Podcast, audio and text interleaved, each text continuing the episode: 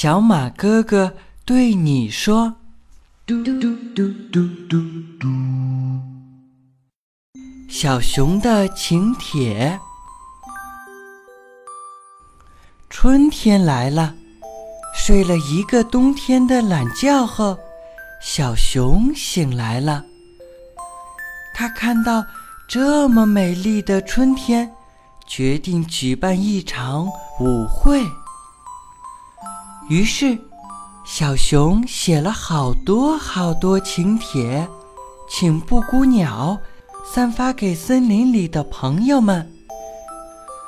终于到了开舞会的那天，一大早，朋友们就开始向森林的正中间。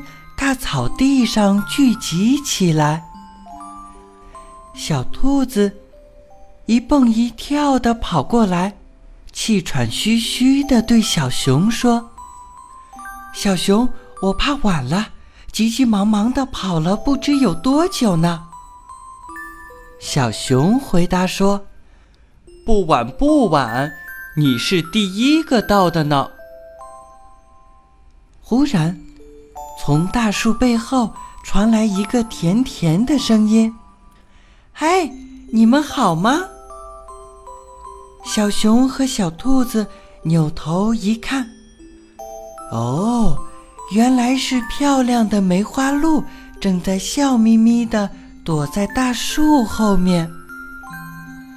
这时，一只在大树上。东张西望的小松鼠也趁机跳了下来。他问小熊：“大家都来了吗？”小熊还没来得及回答小松鼠的问题，就听到不远处传来一阵声音：“我来了，我来了！还有我，还有我呢！”只见。小猪、小猴子、小蜜蜂，都快快乐乐的赶来参加小熊的舞会了。森林的大草地上一下子就热闹了起来。可是，就在大家举行热闹的舞会时，在远方的花朵、树木、小草。这些植物朋友却一点儿也高兴不起来，因为他们虽然收到了小熊的请帖，但是却不能走到这里参加舞会。这是多么让人烦恼的事情呀！大树爷爷看到了他们难过的样子，笑呵呵地说。好了，好了，不能走，不能飞，又怎么样呢？我们一样可以举行舞会呀！说完，大树爷爷摇晃着树枝，跳起了舞来。那些花朵、小树、小草看见了，也都愉快的。跳起了舞，整个森林瞬间变成了欢乐的海洋了。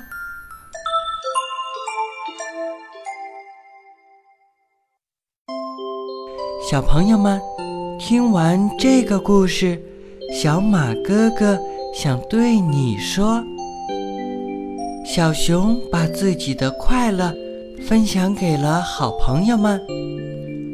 最终呢，整个森林都变成了欢乐的海洋。